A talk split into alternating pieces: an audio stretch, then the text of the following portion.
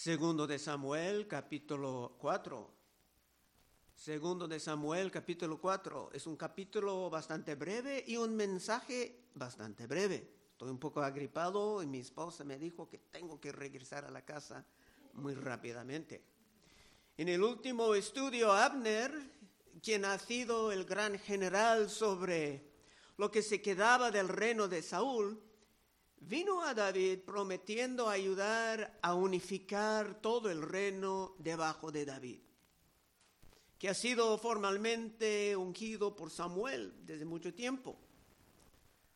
Y David lo tomaba como algo magnífico, porque sabía que Dios estaba poco a poco dándole el reino y que era la voluntad de Dios, la voluntad revelada de Dios no ver mucho derramamiento de sangre en el proceso.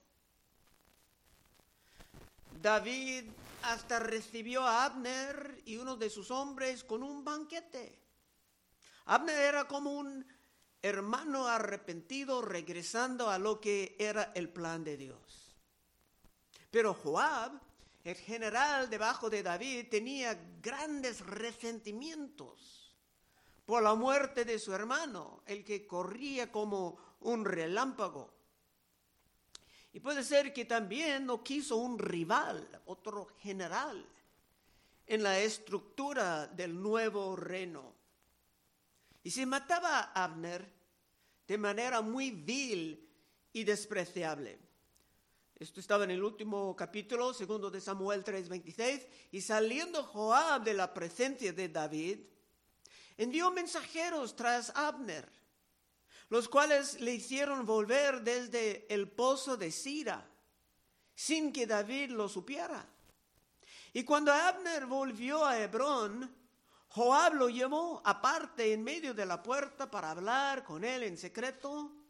Y allí, en venganza de la muerte de Asael, su hermano le hirió por la quinta costilla y murió. David no aplicaba todo el castigo en este momento a Joab, porque esto dejaría aún más inestabilidad en la formación del nuevo gobierno. Pero con esto podemos empezar con el primer verso de hoy. Versículo 1. Luego que oyó el hijo de Saúl que Abner había sido muerto en Hebrón, las manos se le debilitaron y fue atemorizado todo Israel. Cuando dice todo Israel aquí, se habla de todo menos Judá. La tribu de Judá ya ha ungido a David otra vez como rey y esta vez era algo muy público, muy formal. Este hijo de Saúl, Isboset, que era rey en su lugar, no era como Jonatán, que era amigo de David, ni como sus otros los otros hijos de Saúl, sino que este hijo era muy débil, ni salía a las batallas. Solamente era rey porque Abner, el muy poderoso, lo levantaba. Y era Abner que realmente ejercitaba el poder en el gobierno. Ahora, sin Abner, Isboset no sabía qué hacer. En una sociedad perversa, el nuevo rey eliminaría toda su competencia. En, muchas sociedades ahora se esperan pasar el gobierno de un hombre a otro o otra mujer sin derramamiento de sangre, pero esto está acabando. Estamos regresando a los tiempos en que el nuevo gobierno quiere poner lo que era antes en la cárcel o matarlo o lo que sea. Es una sociedad perversa. El nuevo rey quiere eliminar toda su competencia, pero David no era así. Como dije, David no quería más derramamiento de sangre entre hermanos. Versículo 2. Y el hijo de Saúl tenía dos hombres, capitanes, bandas de merodeadores, que eso quiere decir que eran guerreros muy feroces. El nombre de uno era Baana y del otro Racab, hijo de Rimón Beerotita, de los hijos de Benjamín, porque Bereot era también contado con Benjamín, pues los berotitas habían oído a Gataim y moran ahí como forasteros hasta hoy. Cuando dice hasta hoy, hasta el tiempo en que estaba escrito. Estos dos hombres van a ser un desastre. Es que bajo el reino de Saúl no se tomaban en cuenta la palabra de Dios, como en muchos países en el día de hoy. Y viviendo solamente en la carne, gobernados por los deseos de la carne, serán capaces de un sinfín de barbaridades. Dios nos ha dado al rey Saúl en la Biblia para mostrarnos lo que pasa cuando uno desea gobernar sin la sabiduría de Dios. Y ahora con David veremos la alternativa. Cuatro. Y Jonatán, hijo de Saúl, tenía un hijo lisiado de los pies. Tenía cinco años de edad cuando llegó a Jezreel la noticia de la muerte de Saúl y de Jonatán. Y su nodriza le tomó y huyó. Mientras iba huyendo apresuradamente, se cayó el niño y quedó cojo. Su nombre era Mefiboset. Mefiboset es otro que en una sociedad perversa estaría en gran peligro. Era un posible heredero del trono de Saúl, su abuelo. Pero lo que el pueblo no entendía es que David entraba en un pacto con Jonatán de proteger a todos sus descendientes. Así que el peligro de la vida de Mefiboset era solamente en las mentes de los que pensaban como los de la sociedad perversa. De todos modos, ya con sus heridos, Mefiboset sería incapaz de reinar. 5. Los hijos, pues, de Rimón, Beerotita, Rakab y Baana fueron y entraron en el mayor calor del día en casa de Isboset. Si pudieran entrar, eran hombres de confianza, el cual estaba durmiendo en la siesta en su cámara. El rey estaba durmiendo. Y aquí la portera de la casa había estado limpiando trigo, pero se durmió y fue así como Racab y Bahana, su hermano, se introdujeron en la casa. No tenían problemas entrando. Y Isboset no estaba dañando a nadie, no estaba avanzando ninguna forma de delincuencia. David va a decir muy pronto que Isboset era un hombre justo. No estaba batallando en contra de David y no sabía qué sería su futuro sin Abner. Pero no era ningún peligro. Siete. Cuando entraron en la casa, Isboset dormía sobre su lecho en su cámara y lo hirieron y lo mataron y le cortaron la cabeza. Y habiéndola tomado, caminaron toda la noche por el camino del Arabá, porque se fueron toda la noche caminando. Querían dar la cabeza a David. Estos hombres eran el producto de una sociedad perversa. Es como en nuestros tiempos en que un niño inocente en el vientre de, su madre puede ser ejecutado sin misericordia. una persona de la tercera edad, si está débil o enferma, se puede matar para no gastar más recursos sobre uno que ha venido a fin de su utilidad. Aún en este gran país, que antes tenía mucha influencia bíblica, mayormente se han permitido estas perversiones aunque ojalá todo esto está cambiando ahora un poquito. Pero en la sociedad perversa son los criminales, los delincuentes que reciben la protección del gobierno. Mientras desde muy temprano en la Biblia Dios anunciaba a Noé la necesidad para la pena de muerte por un asesino. Génesis 9:5. Porque ciertamente demandaré la sangre de vuestras vidas, Dios hablando.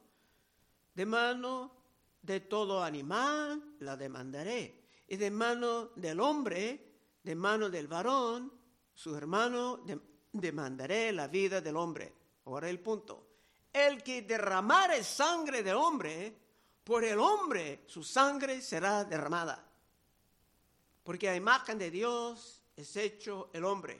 Dios puso por hombre su sangre será derramada. Porque hay muchos que van a decir, bueno, si Dios quiere quitar el asesino, Dios lo hará. No, dice, por hombre su sangre será derramada, porque a imagen de Dios es hecho el hombre. Esta era la regla para una sociedad bíblica desde las primeras páginas de la Biblia. En la Unión, Europea nadie tiene la pena de muerte para nada. Es muy ilegal. Se creen muchísimo más sabios que Dios. Y por esto y por otras rebeliones, los ocupantes de Europa están cada vez más viviendo en un colapso. 8. Y trajeron la cabeza de Isboset a David en Hebrón. Y dijeron al rey, he aquí la cabeza de Isboset, hijo de Saúl, tu enemigo, que procuraba matarte. Y Jehová ha vengado hoy a mi señor el rey de Saúl y de su linaje. Antes que nada, se tomaron el nombre de Dios en vano en contra del tercer mandamiento.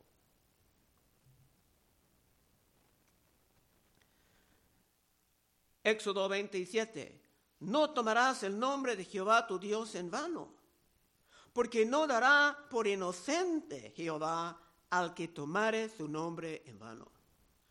Dios no estaba en favor de un asesino así. Esto iba a unificar el reino más debajo de David, claro, pero Dios deseaba acciones justas y con paciencia. Los violentos piden su propia destrucción. Y eso es relevante hablar de esto porque vivimos, nosotros vivimos en tiempos de cada vez más violencia y odio. ¿Qué dijo Cristo en la noche antes de su muerte? Mateo 26, 52. Entonces Jesús le dijo, vuelve tu espada a su lugar, porque todos los que tomen espada, a espada perecerán. En una sociedad perversa se espera la violencia y la destrucción, porque tales sociedades están llegando a su extinción. 8. Y trajeron la cabeza de Isboset a David en Hebrón. Y dijeron al rey, he aquí la cabeza de Isboset, hijo de Saúl, tu enemigo, que procuraba matarte. Y Jehová ha vengado hoy a mi señor el rey, de Saúl y de su linaje. David no estaba nada impresionado con sus explicaciones. 9. Y David respondió a Racab y a su hermano Baana, hijos de Rimón, Beriotita. Y le dijo, vive Jehová que ha redimido mi alma de toda angustia. Ojalá, hermano, tú puedes emplear un juramento así. Vive Jehová que ha redimido mi alma de toda angustia. Que cuando uno me dio nuevas diciendo, he aquí, Saúl ha muerto, imaginándose que traía buenas nuevas, yo lo prendí y le maté en Ciclad, en pago de la nueva.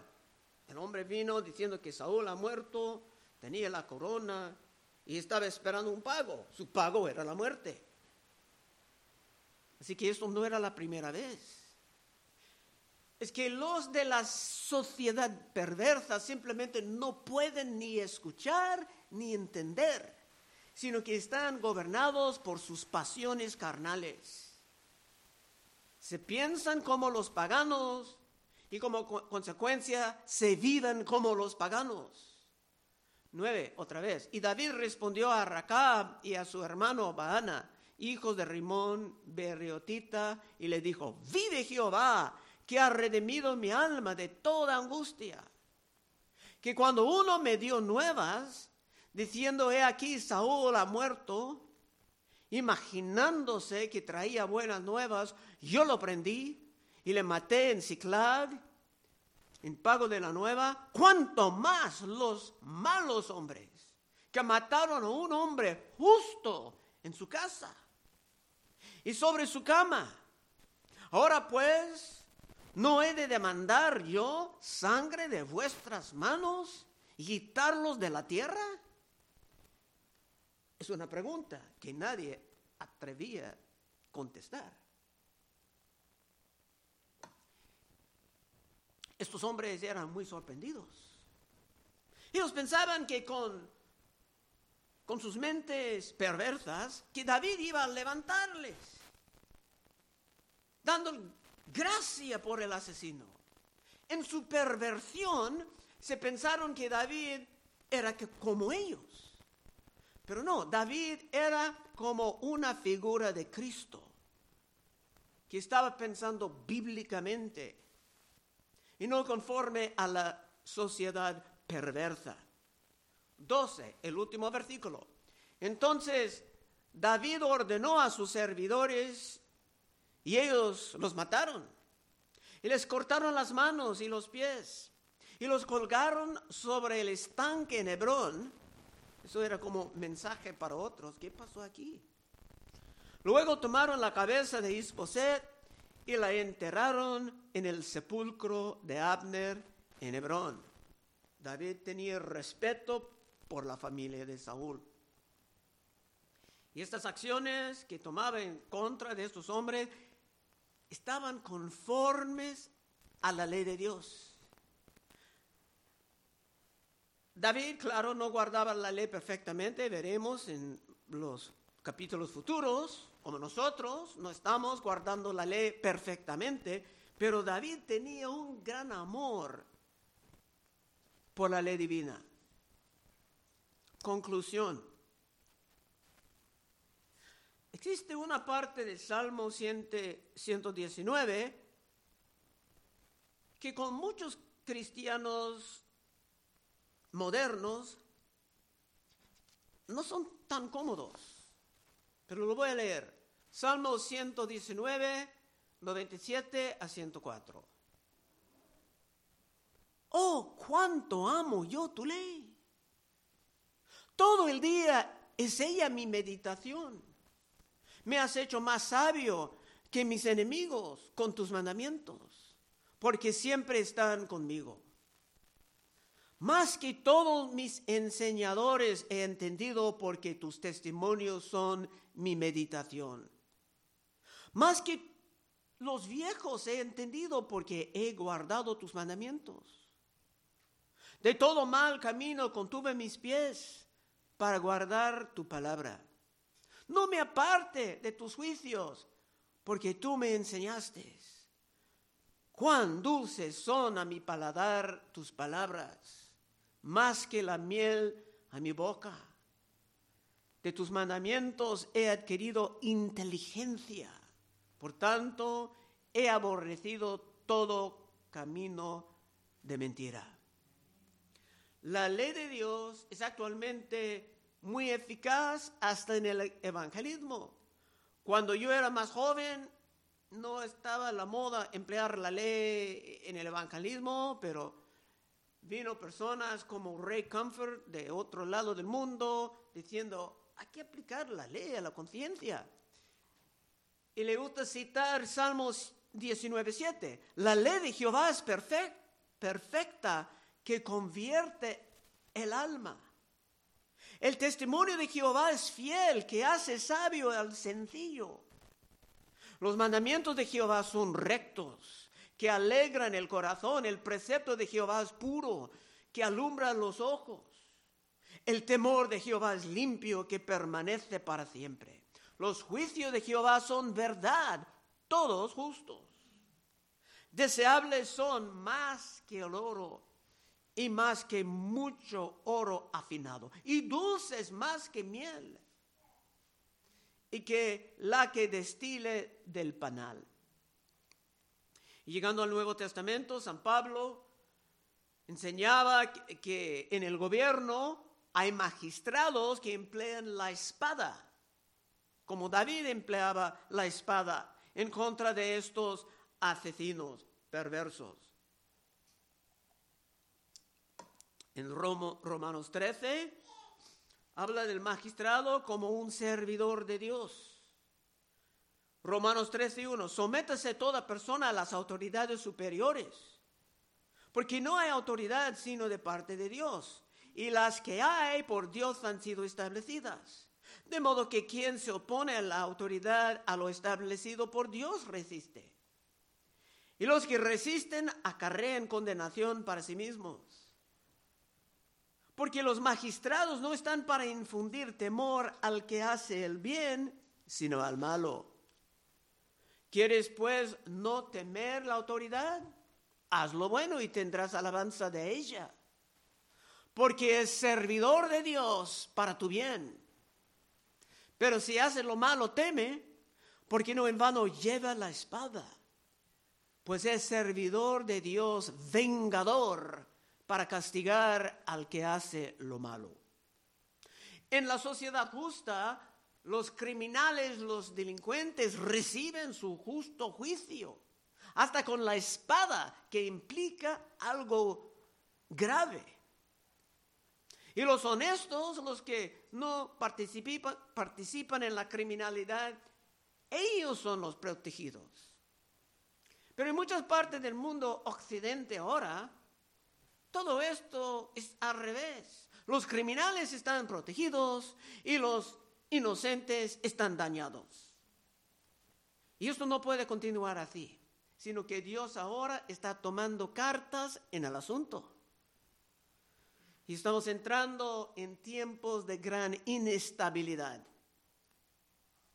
Y si es tu deseo ayudar en resistir la sociedad perversa, antes que nos traiga a más destrucción y avanzar la sociedad justa, conforme a la palabra de Dios, puedes pasar al frente en unos momentos y oraremos contigo. Vamos a orar. Oh Padre, te damos gracias por este capítulo breve Ayúdanos a meditar en estas cosas, Señor. Ayúdanos por medio de oración, por medio de ejemplo y de lo que sea, Señor, estar en contra de las perversiones que podemos ver en todos lados, Señor.